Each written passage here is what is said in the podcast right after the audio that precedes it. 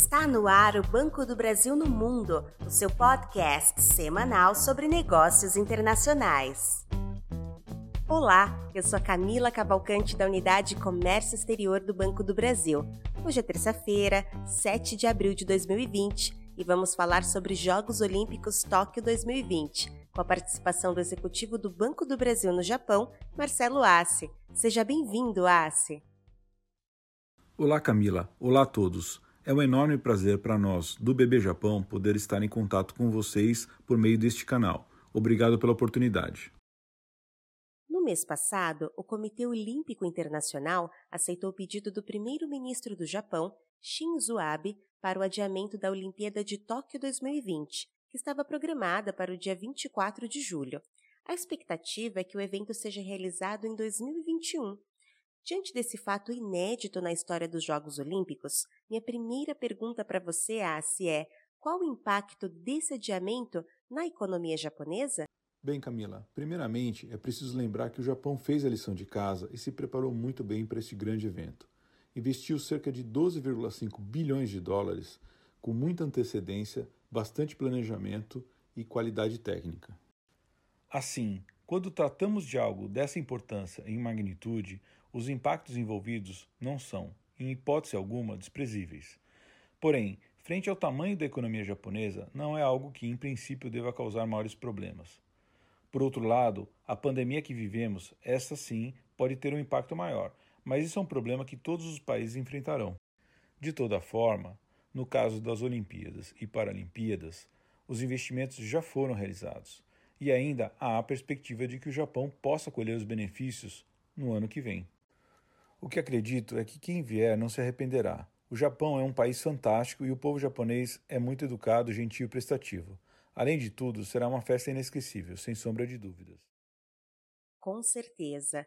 Ah, se quais são as outras medidas estabelecidas pelo governo japonês contra o avanço do coronavírus e qual é a situação do Japão nesse momento diante da doença? Olha, Camila, entre as principais medidas que foram adotadas até agora, eu posso citar, em primeiro lugar, o fechamento das escolas. Isso começou lá no início de março.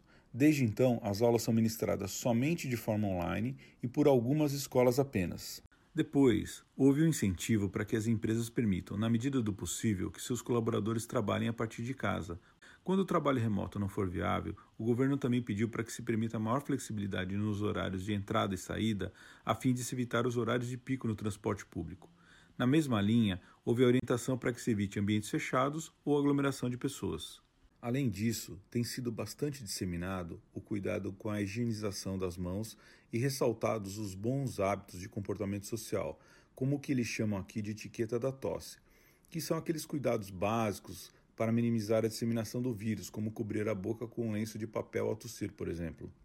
Em Tóquio, que possui a maior concentração populacional do Japão, a governadora, inclusive, fez um apelo por meio da mídia para que as pessoas só saiam de casa em situação de real necessidade, mas isso fica a critério de cada um. Contudo, o governo pode adotar medidas mais drásticas já nesta terça-feira, tendo em vista a elevação do número de casos. Nós, do Banco do Brasil no Japão, implementamos várias ações em linha com as que eu mencionei, contribuindo assim para reduzir o risco de contágio e manter a operação fluindo normalmente. Em relação à situação atual do país, verificamos que a última pesquisa do Índice de Confiança das Empresas referente à economia, aplicada pelo Banco Central do Japão, revelou que, pela primeira vez em sete anos, o indicador de confiança do empresariado ficou negativo.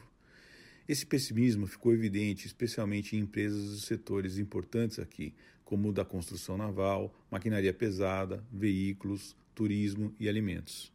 Até o momento, muitas das fábricas que estão fechando temporariamente a linha de produção estão anunciando que continuarão pagando integralmente os salários. E o governo tem incentivado essa prática. Mas sabe-se que a manutenção dessa situação vai depender também do período que durar a paralisação, bem como da própria manutenção dos incentivos. Em vários casos, a paralisação ocorre por falta de peças na linha de montagem. Aqui no Japão, o Banco do Brasil está presente desde 1972 e possui um longo histórico de apoio à comunidade de brasileiros que aqui vivem e trabalham.